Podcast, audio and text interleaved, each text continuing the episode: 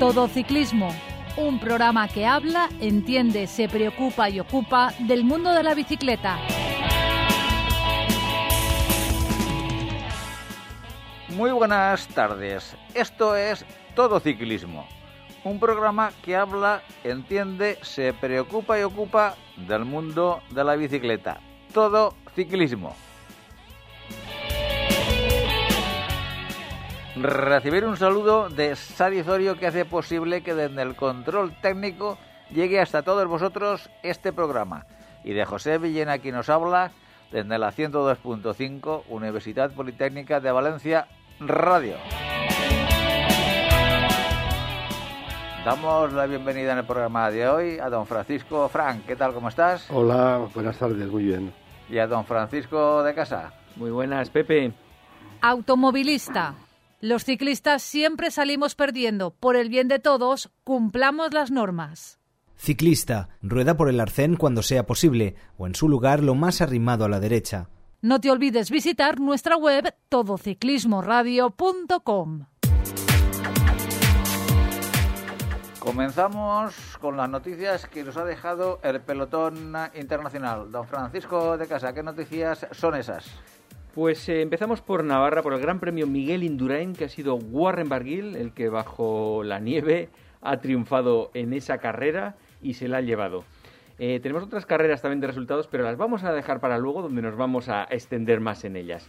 Eh, hay que decir también que Tom Pitcock, ese jovencito de 22 años, ha renovado cinco temporadas con el Ineos. No está haciendo un gran papel en el ciclismo de carretera, pero en ciclocross está, muy, muy potente. No sé si su idea futura sí que será dar un poco más en carretera o querrá hacer como Van Der Poel, Van Aert, estar ahí combinando entre los dos, con semejante éxito que tienen ellos dos también, una cosa parecida, ¿no? Bueno, yo creo que Lineos eh, está viendo cómo reforzar su, su equipo para futuras temporadas, porque por lo menos lo que se ve desde que comenzó la temporada sí, es un equipo potente, es un equipo que está ahí, pero no es ni mucho menos el Ineos que estamos hasta acostumbrados a ver eh, en temporadas anteriores. No se les ve liderando pelotones, no se les, no se, no se les ve en los grandes podiums. ¿No pensáis que este año está como un poquito bajo de forma?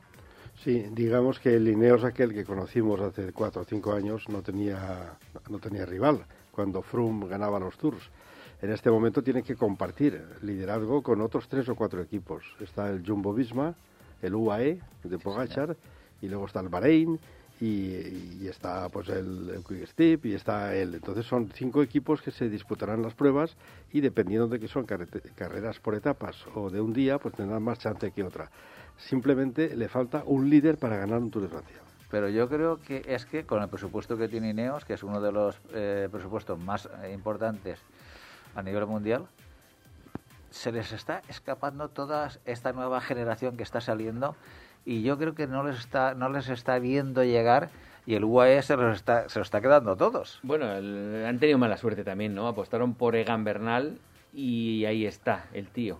Bueno, es que la, realidad es que eh, este año con el accidente que tuvo entrenando... A apuestas no está mal, fíjate, el Pizcock, Bernal, eh, que hay personajes aquí que son futuras promesas. ¿eh? Bueno, y, a lo que nos toca aquí a nosotros tenemos que ficharon a Carlos Rodríguez. Carlos Rodríguez. Carlos, Carlos Rodríguez con sus 21 años y pico, pues es un, es un fenómeno, entonces lo tienen ahí guardado todavía va de segundón a algunas carreras, no le van a dejar todavía liderar giros y tours, pero dentro de un par de años yo no creo, vamos, no dudo que sea el líder de, de Lineos. ¿eh?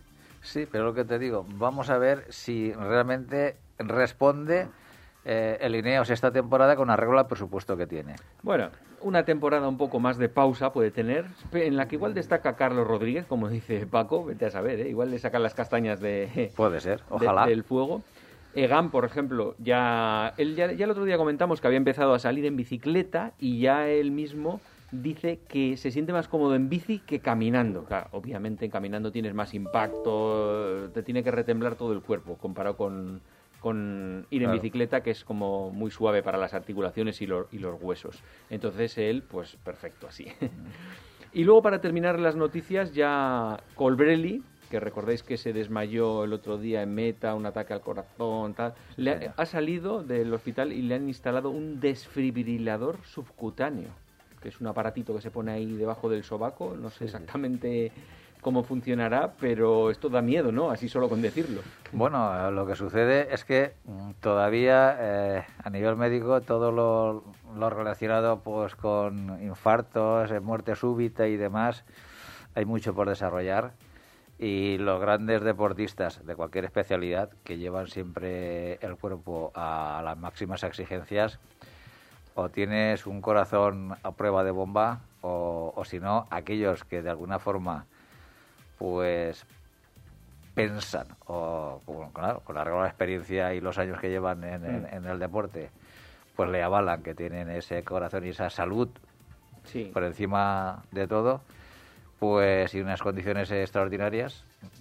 Pero claro, el día, el día que falla, el día que, eh, que, ese, que el motor de cada uno, que es el corazón, falla, pues eso es, no es que se agrave, es ya prácticamente eh, lo último que uno puede pensar como deportista. Y luego está por la, la recuperación, la rehabilitación y ver si el futuro puede responder a los niveles que estaba antes. No, no, y además es que él sufrió una arritmia cardíaca aquel día, que eso en principio para un deportista es un problemón, ¿no? Un problemón tremendo. Entonces no sé hasta qué punto va a condicionar su futuro como deportista de alto nivel o, no, ya veremos. Así es.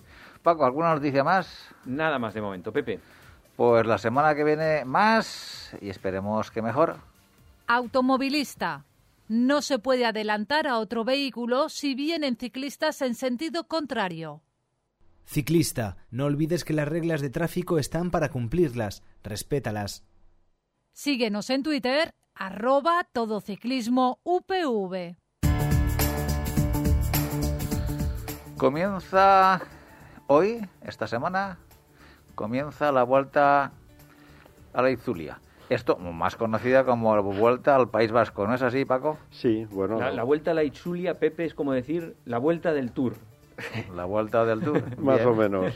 La, la Itzulia 2022 es la que se conoce por todo el mundo como Vuelta al País Vasco. Es de las dos pruebas por etapas más interesantes que tenemos en España, salvo eh, junto con la Vuelta a España. La Vuelta a Cataluña y la, y la Chulia son dos carreras mucho más antiguas que la propia Vuelta a España. Son carreras de seis o siete días, tienen un prestigio internacional y acuden normalmente los mejores del pelotón. Entonces, este, este año eh, acude, acude el que la ganó el año pasado y en el 2018, que es Primo Roglic, con su equipo al completo. Es decir, viene con, con y con Sepp viene a ganarla otra vez. Es una prueba espectacular donde, para que me entendáis, si conocéis algunos el Tour de Flandes, pues son eh, seis etapas. Seis Tours de Flandes. Seis Tours de Flandes. Es decir, eh, la primera etapa es una contrarreloj, que, bueno, son siete kilómetros y medio, pero tiene, de salida tiene una rampa de 500 metros al 9%. Es decir, que es como una crono escalada el primer día y el primer día ya pone a, los que luego diremos quiénes son los favoritos, ya les pone en línea de salida ¿eh? y para disputar la general. Esta carrera tiene una connotación especial. Eh, yo creo que no se parece a ninguna carrera del mundo. Es decir, es, eh, como has dicho antes, se parece al Tour de Flandes en pequeño. Son etapas de entre 130 y 180 kilómetros, plagadas de muros, en el, País Vasco no hay puertos largos, pero sí hay tachuelas. Ni puertos largos ni llano. Ni Tiene que irse a Burgos o a Castilla para hacer una etapa no, llana. No hay nada llano, las etapas son todas unas emboscadas por carreteras secundarias, eh, unas zonas boscosas y normalmente luego comentaré los puertos desconocidos para la mayoría que todos tienen unas rampas entre el 10 y el 18%. No, no son muy largas, pero ¿eso qué hace? Hace que los sprinters no han venido, y si ha venido alguno es porque, porque da bien, porque no, no se va a disputar ni una sola, ni una sola sprint. Puede que me equivoque, pero seguramente no habrá opción para sprinters. Hombre, no puede haber ninguna de estas, puede ser el sprint, o sea, bajo ningún un grupo de 10 o de 20. y, y, tiene la connotación especial y es que la general se juega todos los días. Es decir, no es como cualquier vuelta que hay cuatro etapas clave y luego los demás descansan y dejan hacer y hay una escapada y alguien llega allí. No, no. Los que van a la general como se descuiden un segundo, pierden la baza. Es decir, tienen que estar atentos a cualquier momento de la carrera porque se puede destrozar la carrera en cualquier punto. Eh, tener en cuenta también que las carreteras del País Vasco van sobre todo por carreteras secundarias, que puede llover esta semana y que eh, hace un, vamos, un, infierno cada etapa. Eh, si queréis, paso a comentar un poco lo más destacado de esta, de esta Vuelta al País Vasco. Son seis etapas, empieza hoy, acaba el sábado. Como he dicho, esta tarde empieza la contrarreloj de Ondarribia, son siete kilómetros y medio. Pero bueno, hay una tachuela de 500 metros al 9%, nada más salida. Y en coronar ese primer kilómetro, kilómetro y medio, se corona, es un puerto de montaña de tercera que ya le pone el maillot de la montaña al primer clasificado. Es decir, que la contrarreloj vale para ver quién hace ese primer tramo más fuerte. Con lo cual, bueno, va a haber, esta, esta, tarde va a haber, en los primeros kilómetros, va gente volando que luego igual se desfonda ¿eh? por coger el maillot de la montaña. La, segunda etapa es la etapa más larga, parece cualquier cosa, pero tampoco, tampoco es una etapa para ir tranquilos y que ganen los sprinters. Es la más suave, digamos. La más suave. Bueno, pero tiene, eh, como, como veremos, todas las etapas tienen su aquel, tienen mm. su infierno particular diario.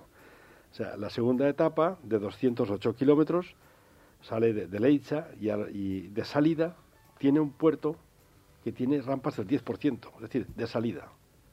De salida. Y luego ya hay otro puerto, el de Lizárraga, acaba ya en Viana, y, y en Viana no es que entran a meta, es que eh, han puesto una rampa de 7% en la meta. Es decir, por si había algún, algún sprinter por ahí despistado, eh, pues se queda fuera. la tercera etapa es eh, la encerrona de la vuelta. Yo os animo a que la veáis porque no tiene desperdicio. La etapa del audio a Amurrio de 181 kilómetros. Esta etapa tiene, es un diente de sierra, realmente no tiene nada llano, pero nada. ¿eh?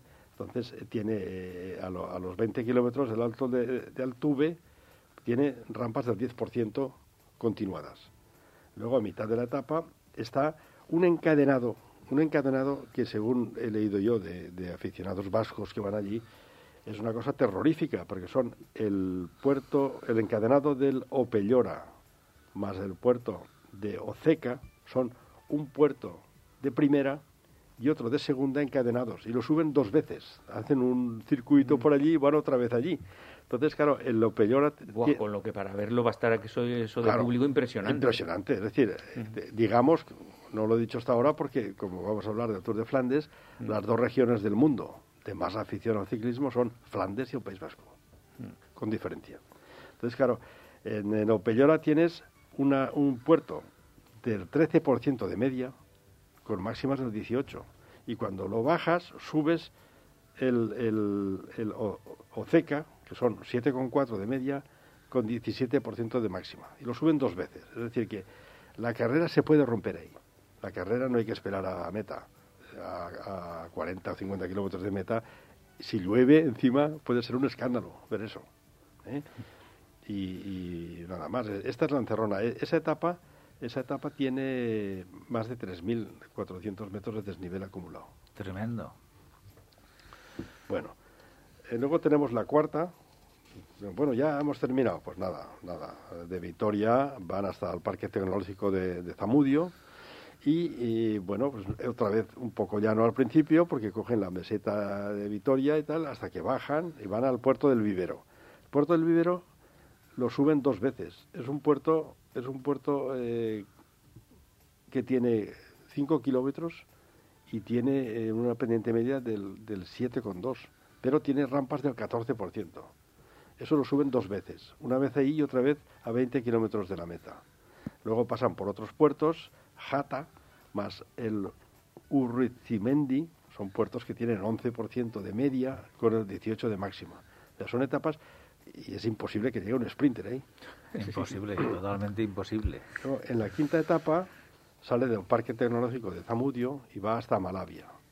Bueno, pues esta es otra etapa mm, fortísima, con 3.400 metros de desnivel acumulado, donde no hay ni un palmo recto, pues llegas al, al Paresi, con 12% de máxima, puerto de segunda. Luego tienes el Bedarona, otro puerto que no nos suena, pero tiene un 9% de máxima. El Gontiagarraigana, que son la máxima del 10%. Te vas a hacer un Euskaldun parlante. Trabacua, Trabacua, un puerto de tercera 10%. Luego tienes el Carabieta, máxima del 15%. Y en la meta de Malavia hay una rampa del 16%, con, con terrenos de adoquines. Por eso digo que se parece al Tour de Flandes. Luego llegamos ya a la etapa reina, la etapa reina por decir algo, porque cualquiera puede ser la etapa reina, es una etapa que no es muy reina porque tiene solo 135 kilómetros, pero es la que define al final la general final. Y sale de Eibar y va a Rate. O sea, como sabéis, en el País Vasco hay una ciudad que es Eibar, que tiene una tradición ciclista por encima de las demás. Es decir, todas las etapas importantes se hacen en torno a Eibar. ¿eh? Y entonces ahí se suben eh, seis, seis puertos o siete, ¿eh? algunos de ellos son de primera, está el, el Azurki, el 15% de máxima, el, el Endoya, 16%, el Cravelín, Cravelín es, yo creo que es el escondido de esta vuelta, donde tienes un puerto de 4 kilómetros a 10 por 10 y medio de media. De media, o sea, un muraco. Con rampas al 17. Luego al final te vas al, balneario, al, santuario de Arrate, que se sube dos veces por dos carreteras. Veréis que hay un bucle ahí que sale hasta casi en Arrate y luego bajan y vuelven a subir por otro lado. Entonces, Arrate es lo que define realmente la general final. Y es un puerto que tiene eh, casi 5 kilómetros con casi el 9% de media con rampas de trete. Entonces, eh, pero en Flandes no tienen estos puertacos que hay en el País Vasco, ¿no? Flandes lo hablaremos luego. En Flandes tienen lo que se llaman colinas y adoquines. La, el Tour de Flandes es más largo, pero los puertos pequeñitos tienen 200, 300, un kilómetro, dos kilómetros alguno, mm. con rampas también del 10 y del 12. Por eso es el Tour de Flandes. Es, la, carrera de, de, un día, creo que más interesante del mundo y más dura. Entonces, bueno, eh, se, se, parece bastante, pero además por el clima por la competitividad que va a haber y vamos a hablar de quién viene. Viene, vamos viene el ganador en el 18 y el 21, que es el Roglic, que viene acompañado de escuderos de lujo, Sepp y Vingegaard. En segundo lugar está el Ineos. El Ineos, ¿qué trae? Pues lo que tiene. El Ineos está, Bernal hubiera venido, seguramente y viene como, como destacados para ganarla, tiene a Daniel Felipe Martínez, que es una buena baza, Adam Yates y nuestro Carlos Rodríguez, que va de outsider a apoyar. Hombre, son tres bichos, ¿eh? Pero ya, ya veremos a ver qué va a pasar ahí, ¿no? Mm. Y luego está el tercer equipo en discordia, es el Bora. El Bora, el Bora, claro, yo creo que es el tapado. Viene con, con Sergio Higuita, que acaba de ganar la Vuelta a Cataluña. Sergio Higuita se le adecua el trazado y las etapas como un guante. Además viene con Alexander Blasov y Bushman, es decir, viene con un equipo Bora muy potente. Por lo menos van a aspirar a algo. Desbancar a Roglic va a ser muy complicado, pero lo, van a intentar. Y luego viene una atracción que para mí es bastante interesante, es el, el Quick Step. Este año, pues oye, no han ido al Tour de Flandes porque querían estar en la Itzulia y traen a Julián Alaphilippe y a Renko Everepul. Claro, Renko Everepul es una incógnita, una carrera de seis días, con, con tachuelas muy duras, pero que no hay un puerto largo de 140 a 180 kilómetros, podría ser su trazado.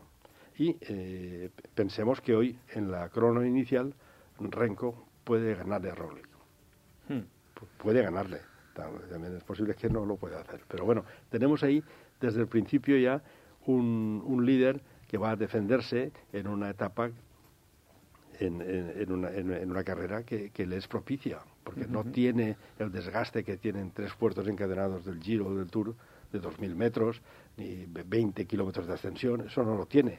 Y ese parece ser que es el punto flaco de Renko Benepul. Por tanto, vamos a ver esta semana qué nos da Renko. Y eh, tenemos a Julián Alaphilippe, que ha estado 15 o 20 días. ¿Y le consideras posible Alain Philippe también? Sí, claro. Alain Philippe, lo mismo te digo que si viniera Van der Poel. Si ha ganado Tour de Flandes, puede ganar ahí también. Si no, la general estará muy cerca. eh, lo mismo que Pogachar. Son, Van der Poel no viene, ¿no? A Chulia. Van der Sí, Poel no, no, no. Todos los que corrieron ayer en el Eso Tour demasiado ya. no pueden venir porque entre la ducha es muy fuerte lo de ayer. Lo de ayer son 270 y tienes que estar un par de días o tres de recuperación. Aparte de estos equipos que hemos dicho, viene el Bahrein, que viene sin, sin Mikel Landa, no sé por qué ha pasado, que no viene a su vuelta del País Vasco, curioso. y viene Pello Bilbao. Eh, si os fijáis, el Bahrein es un equipo bastante fuerte en general.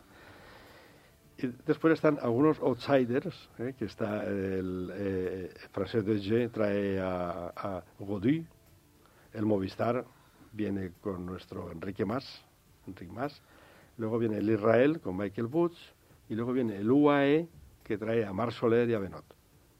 Yo creo que entre todo ese paquete de, de aspirantes vamos a pensar que la carrera no se le debe escapar a Roglic, pero que se la van a hacer sudar bastante. Sobre todo pensemos en el Ineos, que aunque no tenga un líder va a dar guerra, y luego el Bora.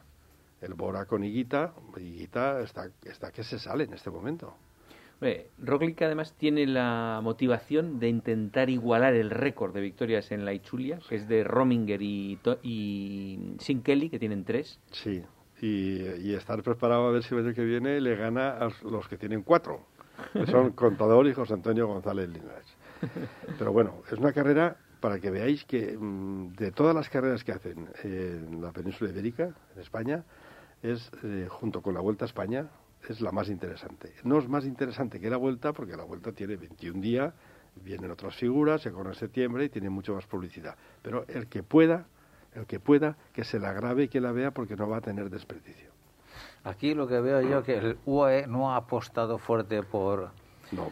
por sus grandes eh, nombres eh, estar presentes aquí en, la- en la Vuelta al País Vasco. Bien, el UAE es el equipo que flaquea. ¿Por qué? Porque no viene su líder, no viene Pogachar, pues oye, van a venir aquí para hacer segundones, pues no vienen. Y ha traído, pues nada, ha traído un equipo con Mar Soler, y Benot, vienen a hacer, a ver si pueden ganar alguna etapa.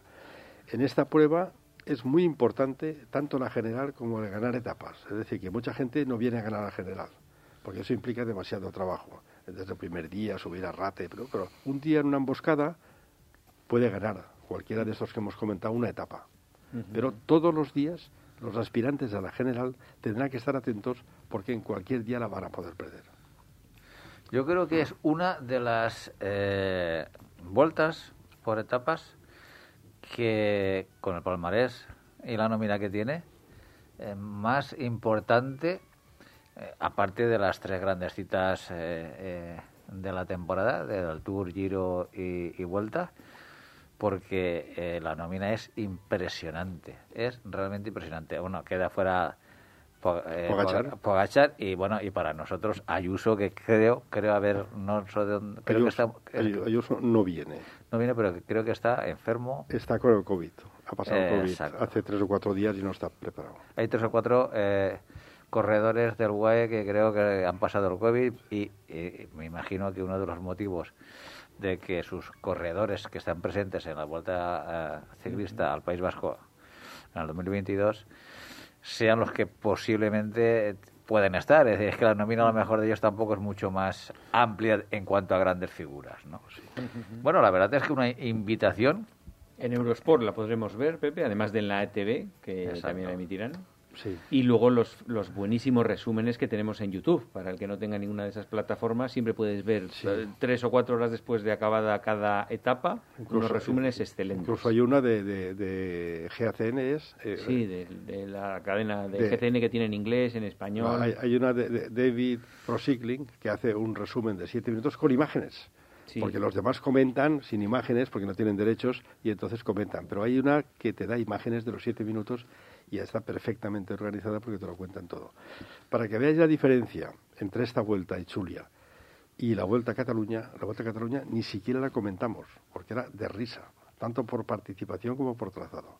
Subieron dos días, una vez a Collado de Tosas y otra vez a Boitaúl, parecía que iban corriendo a pie, es decir, eh, sin porcentajes, sin, sin nada. Es una etapa, es una carrera que no tenía aliciente.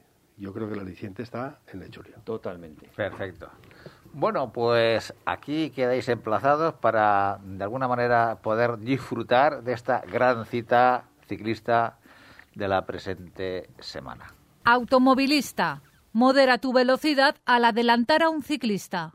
Ciclista. También es importante no ir detrás de camiones u otros vehículos que nos impidan visibilidad. Búscanos en Facebook. Todo Ciclismo UPV Radio.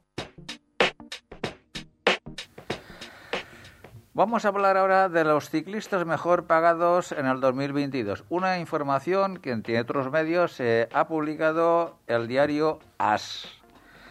En ella se recoge, por ejemplo, que el mejor pagado es el esloveno Tadek Pogachar. Entendemos que esos son, Pepe, lo que vas a leer el sueldo de su equipo, sin nada que ver con publicidad de Nike de turno o de cualquier contrato aparte. No lo claro, sabemos. eso. claro, yo entiendo que entiendo que es así, porque Tadej Pogachar eh, está ahora mismo como ciclista, como digo, mejor pagado con 6 millones de euros al año. Vamos a Mm, sí. no queremos comparar con otros deportes. Luego los comparamos, que Vale. yo he traído aquí unos Vale. apuntes. Pero a mí me llama mucho la atención que el segundo ciclista mejor pagado yo ni me lo imaginaba. Y es Chris Froome. Bueno, Chris Froome con 5 millones y medio. Pero en ese gru- grupo puedes poner también al tercero. O sea, el plata y bronce tienen la misma cantidad que el tercero es Peter Sagan con cinco y medio Sí, y señor. tanto uno como otro no están al nivel seguramente, ¿no? A mí lo que me llama la atención, por ejemplo, a es nivel deportivo. Sí, sí, es que en, en la presente temporada, Chris Froome, yo no recuerdo que haya participado en alguna carrera relevante en el 2022. No, pero tiene un canal de YouTube en el que tiene muchos seguidores. Bueno, me alegro por él. Pero claro, es, en lo que si estamos hablando eh, unas fichas por, para un deportista es porque entiendo que, eh, Pero, su- Pepe, que su no lo- rendimiento deportivo tiene que ir a la par que la, que la ficha. pero Pepe, antes de que sigas, el número 4, que no lo había visto yo, Bueno, está un poquito más abajo, Geraint Thomas, sí. Y también es otro que no sé yo muy bien dónde lo vemos. Ya, está ya. con 3 millones y medio. Sí, pero es que el siguiente, vamos a seguir, es Ega- Egan Bernal con 2,8. Desgraciadamente ha sufrido el, el accidente entrenando en, en, en Colombia y, bueno, pues el resultado deportivo de la presente temporada, desgraciadamente para él, prácticamente, prácticamente va a ser en blanco. Pepe, eh, Egan Bernal, seguramente, y es una barbaridad lo que voy a decir, pero luego la, la- la- la fundamentaré. Después del accidente le van a pagar más dinero que antes. ¿Por qué? Porque en el mundo de, de los, de los sueldos comerciales, de los espectáculos, La épica de la vuelta. la épica de la vuelta no, cada personaje público de cualquier profesión tiene un precio. Mm. Es decir, en el mercado, ¿cuánto vale un jugador de fútbol? ¿Cuánto vale un corredor? Vale lo que genera. Entonces, claro, genera noticias. Es decir, habéis hablado de Sagan, que no gana, desde hace un par de años no gana nada, eh, y, de, Chris Froome, que fue un pasado de hace tres años y tal, y, está viviendo de las rentas. ¿Por qué? Porque en el mercado hay una fórmula polinómica que asocia a cada personaje un, un precio, un precio que es lo que genera en publicidad para la empresa que le paga. Entonces, eh, tu, tu, tu asombro porque le pagan gente a alguien, que, le, pagan dinero a alguien que no gana nada, queda explicado por eso. Porque no te pagan por ganar, sino te pagan porque una vez has ganado, has generado un halo en el mundo, una fama que trasciende el mundo del ciclismo y por el hecho de llevar una camiseta o de vender un producto o de, o de lucir eh, las siglas del sponsor y tal, pues eso la gente lo aprecia, genera ventas y te pagan por ello. No por lo que corres, sino por lo que has corrido. Pero es que, mm, yo, bueno, entiendo, eh, eh, empiezo a entender un poquito esta relación de los ciclistas mejor pagados. Pero es que en sexta posición aparece Michel Kwiatkowski con dos millones y medio. Es decir, es que ni siquiera lidera un gran equipo. Y es el sexto ciclista mejor pagado a nivel mundial en el 2022. Bueno, a, a Kwiatkowski hay que decir en, su favor, comparativamente con Pogachar, cobra un tercio de Pogachar, pero Kwiatkowski está en todos los fregados Bueno, la mitad aproximadamente. de dos, de dos y medio a seis, Sí, pues está, sí, bueno. bueno, sí. Entonces, desde hace 10 años o 12 años, es, digamos, eh, el, el- el- lo que llamamos en valenciano el arreglador de profesores. Es, está en todos los fregados de todas las competiciones de lineos. Cuando necesitan una persona para trabajar, pues oye, eh, siempre está Kwiatkowski. Y como lleva tantos años ya, pues oye, le pagan. Le Ah. pagan dinero porque es necesario para mantener eh, el asunto. No, lo que está claro es que horas, horas de publicidad que hace Kiatowski en, en- en el Tour de Francia, en las grandes vueltas, en las grandes citas eh, anuales, es que eh, siempre está pues protegiendo a su líder en las escapadas en- y son horas y horas de Bueno, televisión y que eso tiene un precio, claro. to- todos esos que has dicho, salvo alguna excepción, de momento han sido campeones del mundo alguna vez. Sí, son, fue- gente muy grande. ¿eh? Kwiatkowski Sí. fue campeón del mundo, que, que recuerdo en España, en la etapa de Ponferrada, el campeonato del mundo. Sí. Entonces, fue campeón del mundo, lució durante un año la camiseta y eso queda en la mente, en la retina de la gente y ese hace que te paguen ya. Sí, pero eso. tú date cuenta que hablando justamente de campeones del mundo, a continuación viene Juliana Lafilippe, Otro, claro. que, que son eh, que, que- que ha ganado el campeonato del mundo dos años seguidos y es el vigente campeón del mundo con 2,3 millones de euros que está por encima como digo de eh, eh, Kwiatkowski está por encima de Alaphilippe en 200.000 eh, euros al año y luego ya viene Alejandro, que es el primer nuestro español. nuestro español Alejandro Valverde con 2,2 millones Sí, eh, claro, pero que, eh, que Alejandro esto lo, lo, lo ganara hace cuatro años, yo como aficionado al ciclismo lo entendería. Pero vamos a ver, la- el, el inicio de temporada de Alejandro Valverde ha sido tremendo, porque ha sido tremendo, ha, ha tenido grandes éxitos. Pero a lo largo de la temporada, yo creo que ya a partir de cómo está la temporada en adelante, que consiga alguna etapa en alguna vuelta y demás, vale. Pero yo no lo veo li- para liderar ya grandes No. proyectos deportivos. Pero Alejandro lleva eh, 20 22 años de profesional, tiene, va a hacer 42 años, ha ganado un campeonato del mundo, estu- estaría en la clasificación de la UCI, si hicieran bien las cuentas, el tercero del mundo, Sí, después sí. de Bernard Hinault y de Dimerckx.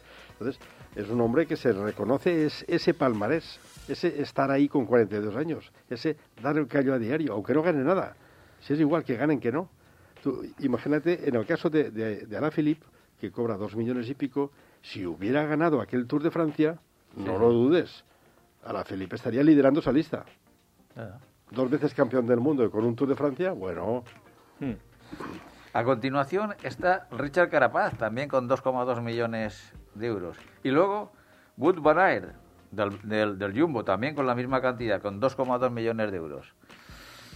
Claro, eh, Richard Carapaz es uno de, de las apuestas importantes también de, la, de esta temporada. Sí que entiendo eh, esa, esa ficha. Van Aert, pues bueno, también está ahí, que, que, que, que está peleando, sobre todo a nivel de las... Es que debería estar en, en el podium, Van Aert, Claro. también. Es un eh, Sagan. si fuese por resultados. es un Sí. Sagan. Sí, sí, sí, Claro. sí, sí, está claro. Pero claro, es lo que te Pero, digo. pero, pero luego viene Nibali y Roglic está... Fíjate en qué puesto está Roglic, en el puesto 12, que es un Claro. tío que joder, gana bastante y eso. Pero es lo que digo. ¿Y Roglic cómo justificas que, que Roglic esté en el puesto 12? Ya, con Roglic 2 es millones de euros. Pues, Es que mira, es- pues mira, eso explica, tu duda te la explica ahí, que es ilógico, que no pagan por ganar, ganan por lo que generas en el mundo comercial, Claro. lo que generas tú en publicidad. Y Roglic no Y genera. Roglic no genera. ¿Cómo que Por Roglic lo que sea, No, no, no, no, no, es que eh, eh, la diferencia entre Sagan y él es que Sagan hace caballitos, hace chistes, tiene, tiene un, un- un- un- un canal privado que, que de, de- de tonterías y entonces se deja pelo largo, ahora me lo corto, ahora me dejo la trenza. Entonces, todo eso Eso, genera eso es marketing. marketing, Bueno, efectivamente. eso- esos son ingresos para la empresa que por, paga. por eso te pagan, por eso te pagan. Carapaz, por ejemplo, también puedes pensar, ¿cómo cobra Carapaz más que Roglic? Pues Carapaz será un icono en toda Sudamérica, seguramente. Y ya allí generará muchísimo más dinero, que Roglic que igual solo se concentra en su país. Vete a saber, ¿eh? No Y, sé. y- y que, por, por ahí no estará Nairo Quintana, ¿no? Sí, Sí, también mira, está mira, mira. en el 19. Neiro Quintana está en el puesto 19 con 1,9 millones. Es que está- es- cobra prácticamente lo mismo que, que Roglic. Claro, pero tú es ti- que esto es una locura. Pero tú te imaginas Nairo Quintana haciendo publicidad de gentleman de trajes? No. Pues no. Dice No, nada. Entonces cada pero- uno tiene la imagen que tiene. Pero, pero es que, pero es que, eh, que, que, eh, bueno, Roglic cobra 100.000 euros más al año que, que- que nuestro amigo Nairo Quintana. Es que esto no se mantiene. Esto es un absurdo. Bueno, no es absurdo, eso habría que preguntarle a la empresa, como dice Paco Fran, eso no... Pero mira, Pero- por ejemplo, Pepe, comparado eso con, con otros deportes, ¿cuál diría, históricamente, por ejemplo, históricamente hay una lista eh, que se hace sobre el- la clasificación de top deportistas que más dinero han ganado en su historia, que más dinero han, ge- han generado? Creo que igual no tenéis ninguna duda de cuál es el número uno, ¿no? Yo el, el de baloncesto americano. Michael Jordan Michael es el Jordan, número uno con claro. 2.200 millones de dólares. Casi llego este mes a eso. O sea, casi nada, casi nada, ahí lo tienes. eh. Y, y luego gente como Messi, que está en el puesto 10 de deportistas que más dinero han generado en su historia, que son 600 millones de dólares, más o menos. Un salto tremendo, idea. brutal. Es que el baloncesto se paga muchísimo más. ¿no? Claro, sí. No, bueno, pero es que Michael Jordan también está... Mucho eh, tiempo. Es un tío que está muy, muy, muy arriba. Es, es que es historia del deporte, sobre todo, claro, eh, mundial, iba a decir, porque la NBA... Sí, sí, mundial, Claro. mundial. Pero, por ejemplo, vamos a compararlo con el tenis. En el tenis el sueldo medio del top 10 de los rankings, el sueldo medio es 6 millones de euros también. Sí. Es muy parecido. Pero ahí no tienes un equipo que te paga. Ahí tienes lo que generas en- ganas en, tú, premios. Efectivamente. Y los premios son los que son. Si no ganas un gran slam, no, No lo ganas. No, no cobras un millón de euros, cobras eh, Por- 100.000 euros. Claro, por ejemplo, Djokovic en 2021 ganó 9 millones por jugar 14 torneos. Por jugar. Oye, nos hemos equivocado de profesión. ¿eh? Bueno, ojo, que ser un tío de estos hay que dedicar muchas horas y igual lo ves de otra forma cuando están todo el día lesionados, todo el día con ¿Qué, problemas. qué quiere decir? ¿Que los demás nos dedicamos ahora a, a, a nuestro, a nuestra profesión? Al ritmo de estos tíos no dedicamos tanto. ¿eh? Hombre, yo pienso que tienen su mérito, pero la diferencia es abismal por hacer ese esfuerzo. Eh, Claro. eh, se lo pagan, no, no es que lo valgan ni lo ganen, se los pagan porque generan dinero. Sí, sí, sí. Generan eso es- dinero. sí, eso- es así. Sí, sí, sí, sí. sí. Mira, en la, en la Liga Española, por ejemplo, en fútbol, poniéndonos en el fútbol, el sueldo eh, medio es de 2,7 millones de, de dólares. El sueldo la- medio. en la. Liga Española. En primera división. En primera división, sí. Sí, Y- pero- y, en Inglaterra de 3,9, casi 4 millones de dólares. El sueldo medio. Claro, tiene en cuenta que habrá gente que cobre una sí. burrada y otros muy poco.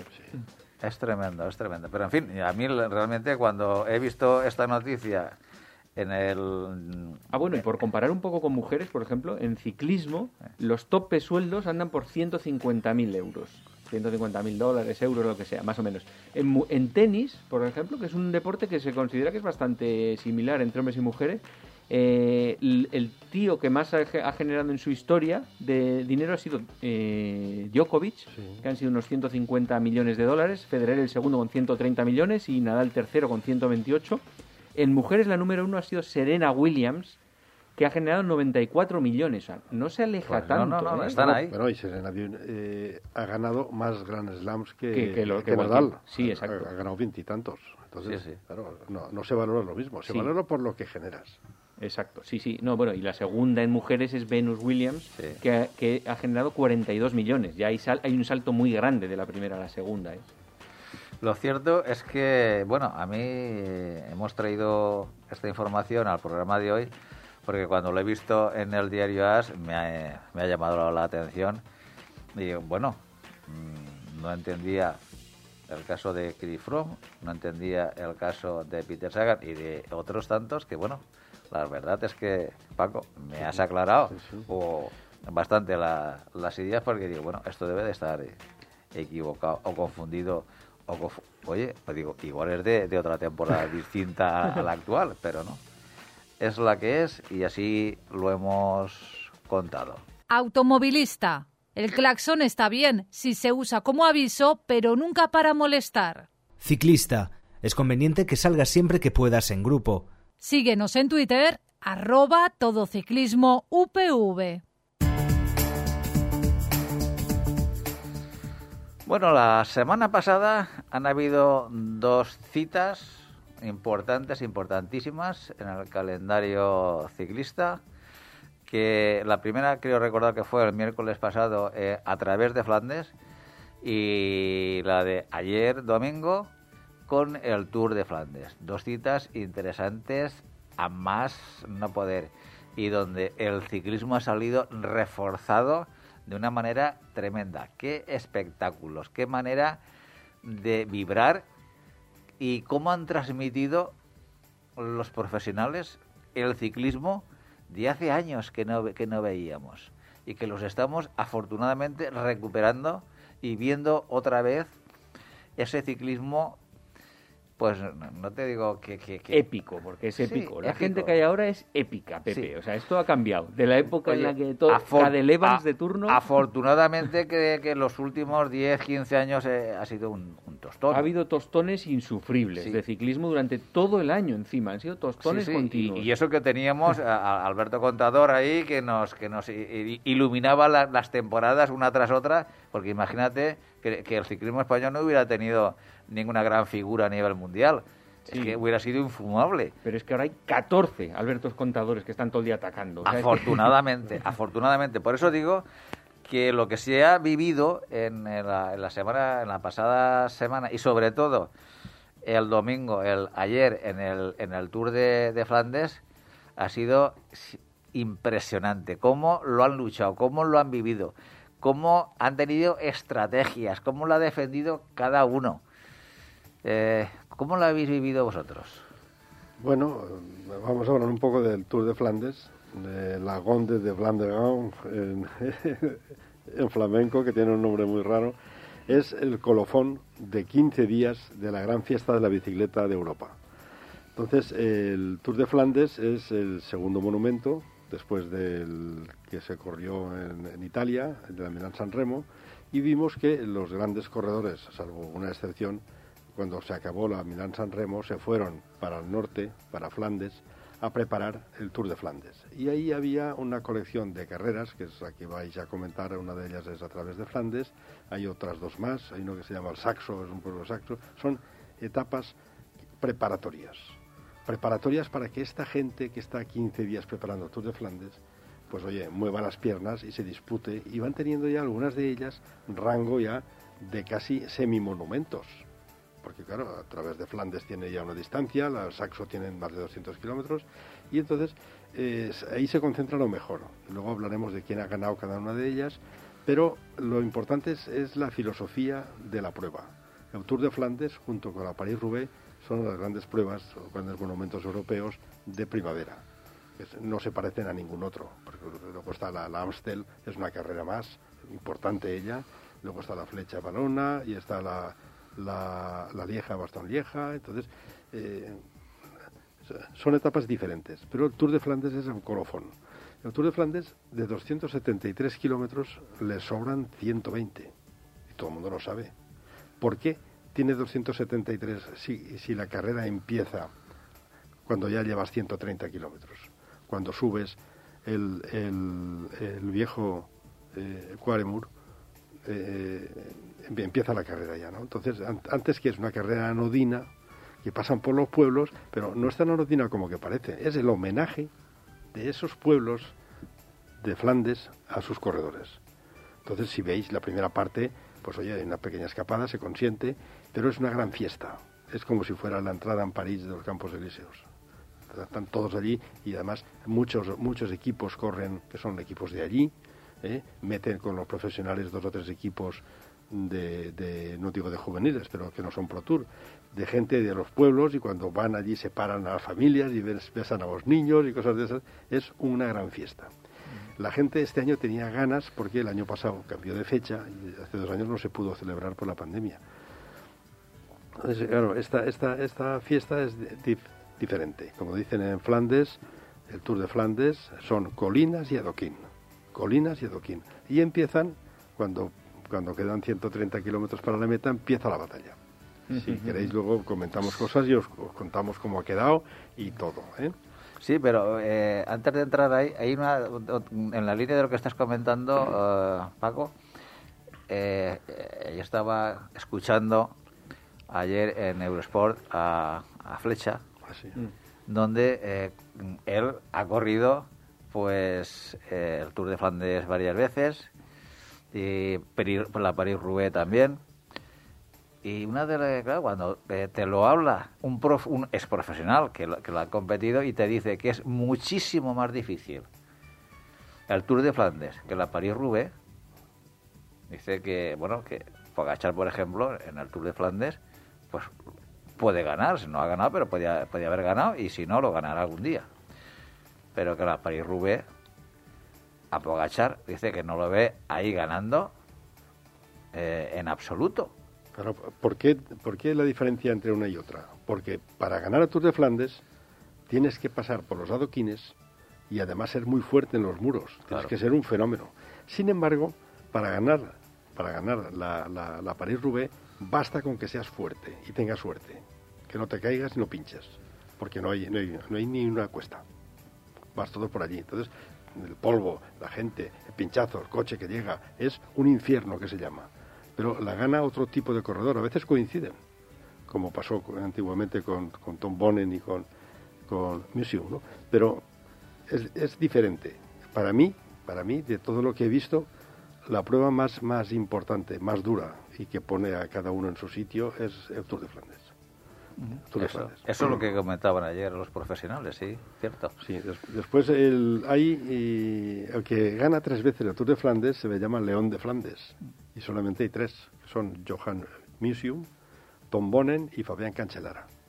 Estos han ganado tres veces. Es muy difícil ganar una vez, fíjate dos. En el caso de, de- de- de- de- de- es- este año tenemos que decir que nos hemos perdido el- la ausencia de Van Aert. Sí. Estaba quejado de, de COVID seguramente y no pudo entrar. Pero estaba Van der Poel, todo el mundo le, le daba como gran favorito y de hecho lo fue. Pero todo el mundo estaba mirando de reojo que hay un fenómeno que ha ganado dos Tours de Francia y que podía ganar también, que era Pogachar. Pogachar, de haber ganado ayer, hubiera, hubiera igualado un, re- un- un récord que tenía Eddy Merckx y, y Luisson Bobé, de, de ganar el Tour de Francia y el Tour de Flandes. Mira si son antagónicas las carreras, que en la historia no lo ha hecho más que esos dos. Entonces, Pogachar estuvo a puntito de... Para ganar el Tour de Flandes necesitas, primero, tener suerte, tener un equipo que responda y estar muy atento, porque la carrera no se resuelve en el sprint, como dicen muchos, ¿no? La carrera se resuelve a 50 kilómetros de meta. Cuando se da el estacazo, ese que empezó ayer a, nuestro Iván García Cortina, Sí. a 90 kilómetros de meta rompió el pelotón, ahí arranca el Tour de Flandes. Y en ese momento, el encadenado del viejo Quaremont, el Paterberg y el Koppenberg son tres muros, uno detrás de otro, con adoquines, que en ese momento se hace la selección. La selección de 10, 15, 20. Y que se remata a 13 o 15 kilómetros de meta en, en el dúo viejo Quaremont y Paterberg. Y el que, el que supera ya el Paterberg, si está solo, gana. ¿Por qué? Porque detrás tiene seis o siete que como no tienen gregarios normalmente, que son líderes del equipo, Sí, estira tú que me da la risa. tú me daba risa. Entonces, claro, unos por otros siempre gana el que, el que, el que corona el Paterberg. Menos este año, eso fueron los dos. ¿Eh? Si queréis entramos en detalle. Los. Y mira que lo intentó. Entramos, Pogačar, entramos ¿eh? en detalle. Pogachar lo intentó a tope, a tope, a Bueno, tope en todos los No, sitios. y- Intentó descolgar. Sí, sí, sí, sí. Po- Po- Pogacar fue para mí el ganador eh, moral. ¿Por qué? Porque oye, tanto a 50 kilómetros de meta, con el viejo Quaremont, Paterberg, Koppenberg, con los dos últimos empedrados, los muros, el ritmo lo ponía él. Y estaba intentando soltar a todos. Soltó a todos menos a uno. Claro.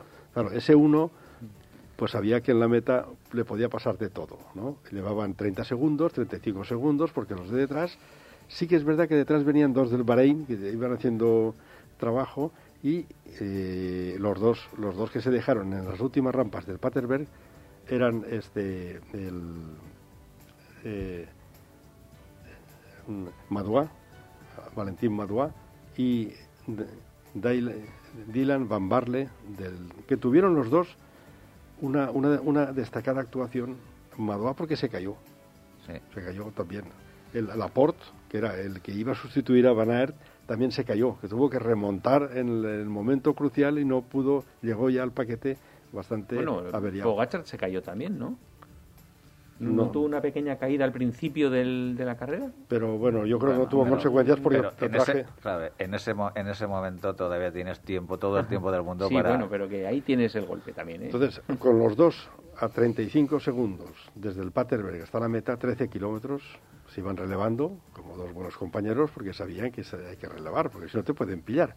Pero claro, faltando un kilómetro, visteis que el, el Vanderpool pues hizo un sprint a la americana. Paró de momento, se iba girando a ver si le arrancaba a Pogachar.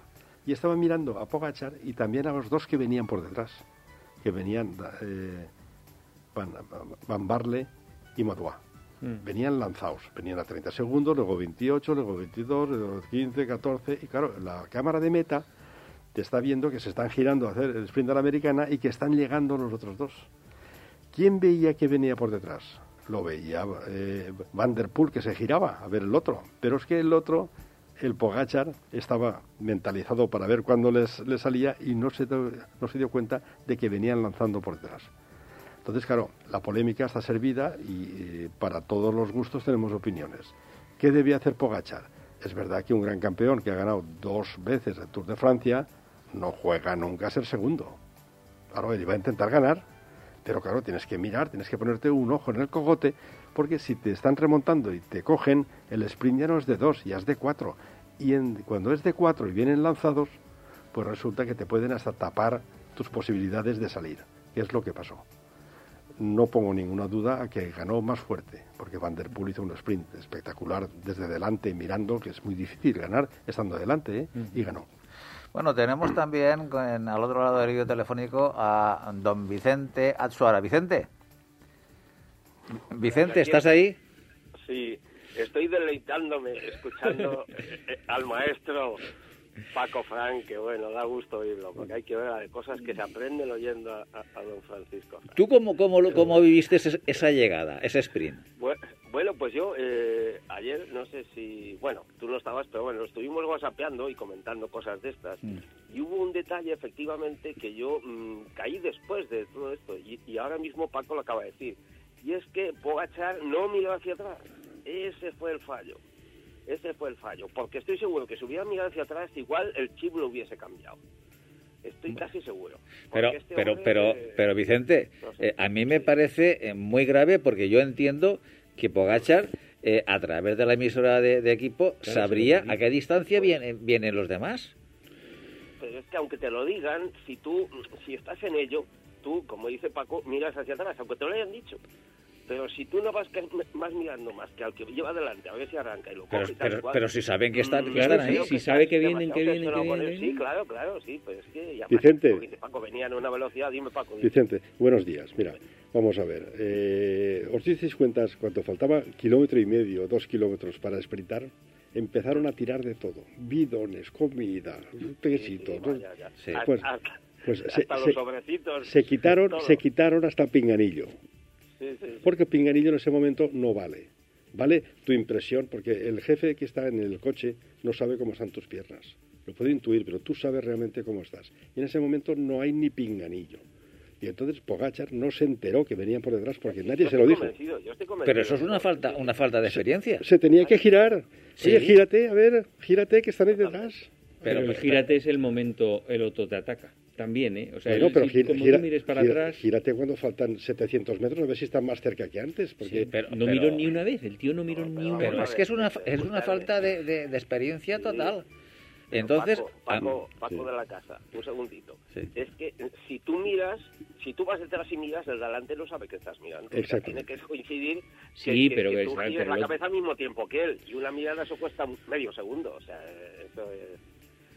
Pero, pero de, de, de, de, todas de todas formas, ¿pensáis que si Pogachar eh, sabía que estaban tan cerca eh, los otros dos eh, a la hora de llegar a meta, ¿no hubiera atacado antes? Yo sí. no, atacado, ¿no hubiera sprintado antes? Yo sí. Yo creo que lo hubiera intentado. Lo hubiera, intentado. ¿Seguro? Sí. De, que, de, que, lo tenía difícil, porque el otro Van der Poel es un, vamos, es una bestia. Pero, eh, pero, ¿pensáis que, que eh, Pogachar no echó todo o apostó todo por ganar y, y, que pensaría o gano o no me vale ningún otro puesto. Claro, es, que... no, no, es un, es un, es un eso, sí, sí, pero bueno. Porque a lo mejor él dice, bueno, eh, si yo sprinto eh, en el momento que no debo, eh, no tengo una, ninguna eh, posibilidad de, de ganar ya quedó segundo seguro, pero Claro. igual es lo que Sí, dices exacto, tú, y Pepe, que dijo, ¿y el no, segundo para qué me vale? Para Claro, nada. No, para, no. para otro cualquiera sí, pero para Pogachar hacer segundo Sí, sí, sí. en el, en el Tour de Flandes yo creo que, que no le, no le vale.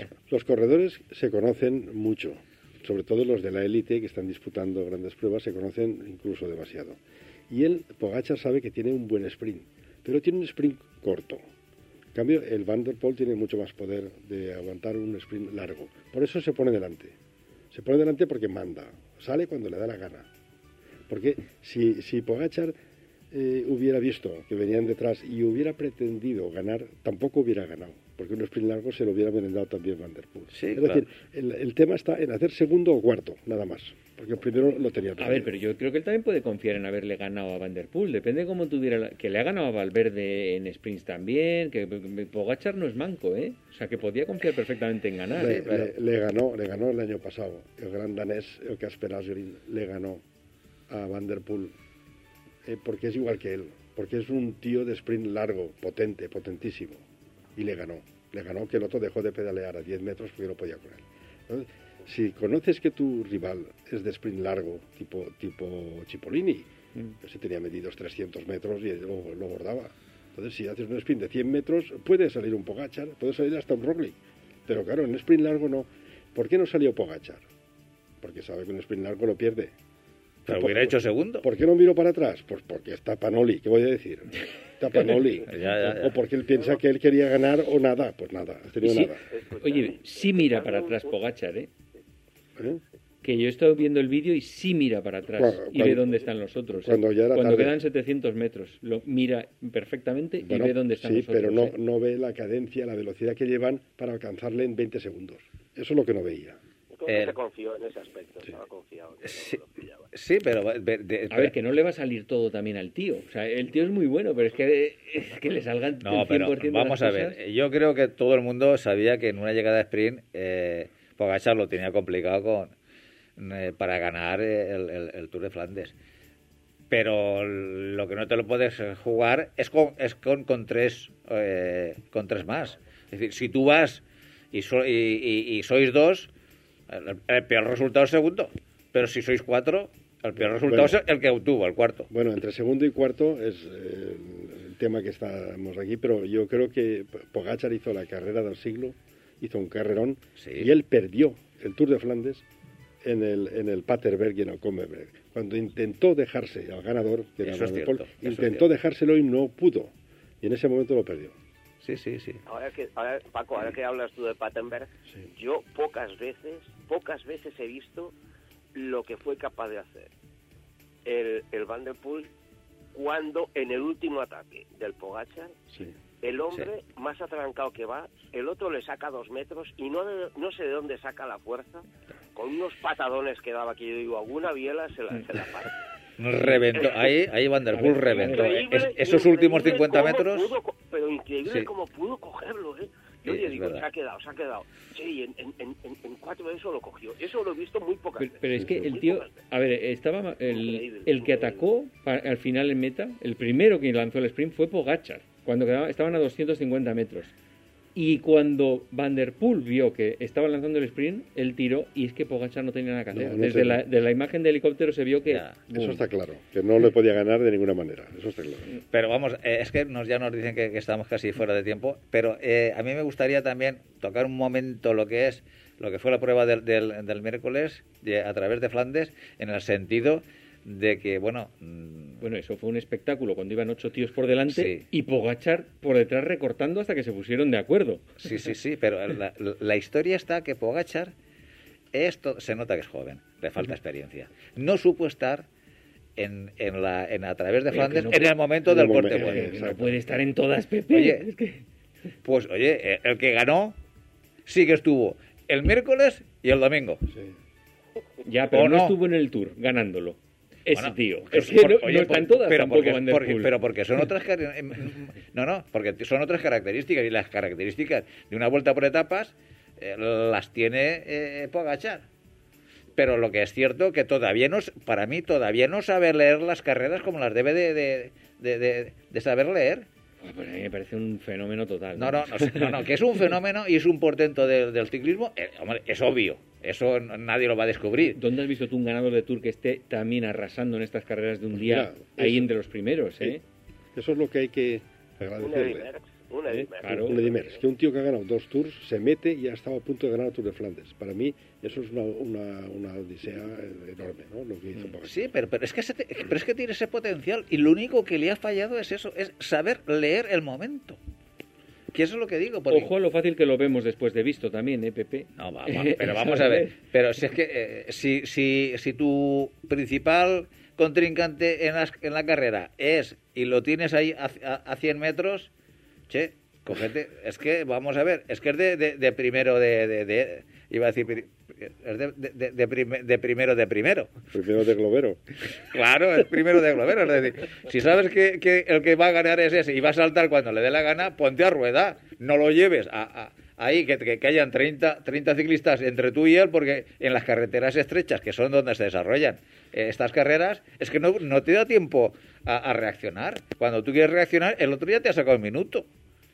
Pero eso, por eso te digo que hay que saber leer, hay que saber, sobre todo tienes que saber dónde te tienes que estar colocado. Y si no sabes dónde, dónde estar colocado, es que tienes todas las papeletas para no, para no, no, no, ganar. Por muchas condiciones y muy bueno que sea, como es Pogachar. Bueno, qué lástima, oye, se nos acaba el tiempo. Vicente, qué, qué- qué lástima, qué rabia en el programa de hoy. Teníamos Se- que haber empezado con esto. Nada, oye, tiempo, más programas tenemos. Y una cosa que me venía a la cabeza, que lo Sí. tenemos que hablar a veces, Sí. pensando en las grandes vueltas por etapas, si Sí. esta combatividad que estamos viendo este año al 100% mm, va a salir, va a salir. Es decir, si, si vamos a tener unas vueltas ciclistas eh, ga- largas, eh, un poquitín más animadas que otros años. Eso es- estaba yo pensando también. Esperemos, Sí, esper- esperemos que si sea, el, que sea así. el chip este lo cambia todo el mundo. A Porque ver. a veces son soporíferas, con eso los grandes equipos y todo controlado. Y el pinganillo, va, el pinganillo viene, Sí. te- te- se te queda durmiendo.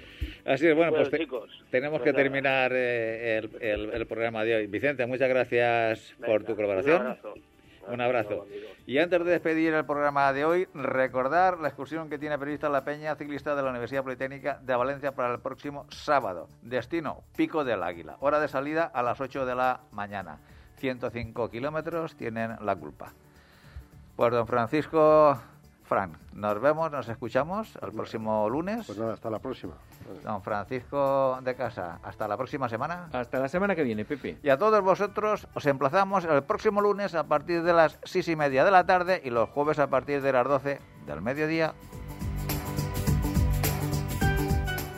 Seré felices.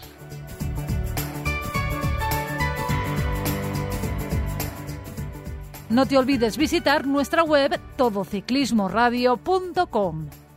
Acuérdate de ponernos una reseña en iTunes.